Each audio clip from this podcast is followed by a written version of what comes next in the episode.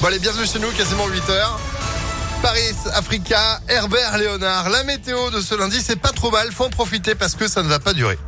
À un moment donné, j'ai envie de dire que cette douceur extrême, bah oui, c'est pas, c'est pas normal, ma petite dame. Ah, c'est pas normal, mais c'est agréable. Ah, on est d'accord, on est d'accord. On fait le point complet juste après l'info. C'est avec vous, Sandrine Ollier. Bonjour. Bonjour Phil, bonjour à tous et bonne année. À la une, des changements en ce lundi dans les mesures de lutte contre le Covid-19. Euh, Certaines sont assouplies pour éviter un blocage de la société dû au variant Omicron. D'autres sont durcies.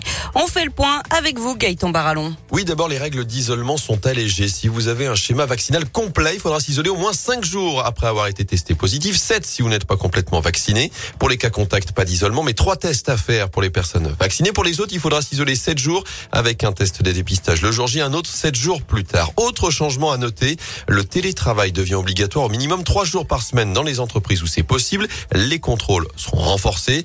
L'obligation du port du masque en extérieur s'étend à partir d'aujourd'hui à tous les enfants de plus de 6 ans. Dans les bars et les cafés, la consommation de boissons ou de nourriture ne peut plus se faire debout mais seulement assis.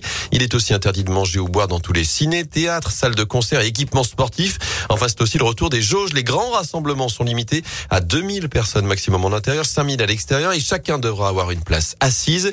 Règle qui ne s'applique pas aux meetings politiques ni aux lieux de culte, foires, salons, parcs d'attractions et zoos. Merci Gaëtan. Puis du changement aussi dans les écoles. Dès l'apparition d'un cas positif dans une classe, tous les élèves doivent immédiatement faire un test antigénique ou PCR. Ensuite, pour revenir en classe, il faudra, il faudra deux autotests négatifs. À plus 2 et plus 4, les parents devront attester par écrit que les tests ont bien été faits et qu'ils sont négatifs. Des mesures jugées insuffisantes d'ailleurs par le SNES FSU.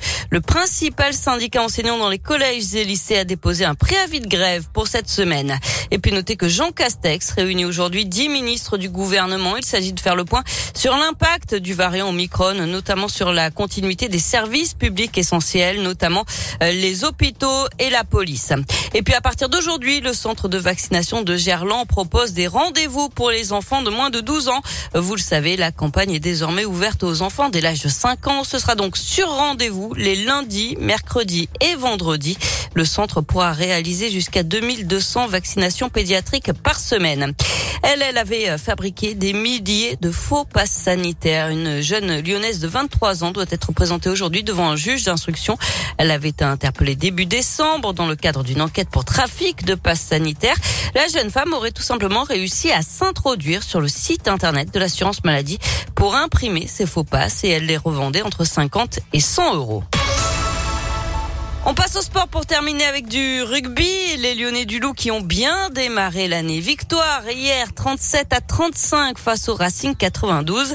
Les Lyonnais sont actuellement à sixième du top 14. Du foot, c'était les 16e de finale de la Coupe de France. Le Clermont Foot a été sorti sans gloire hier à Bastia, club de Ligue 2, 2 à 0. La Saint-Etienne s'est qualifiée en s'imposant 4 à 1 à Louan face à Jura Sud. Un match qui a été interrompu plusieurs minutes à cause de fumigènes craqués dans les tribunes. Ça passe aussi pour Monaco et Marseille. Et puis à suivre ce soir, le PSG contre Vannes, club de National 2, la quatrième division. Merci beaucoup, Sandrine, pour euh, l'info que vous retrouvez sur impactfm.fr. Euh, Vous êtes de retour à 8h30. À tout à l'heure. À tout à l'heure, 8h03. C'est la météo.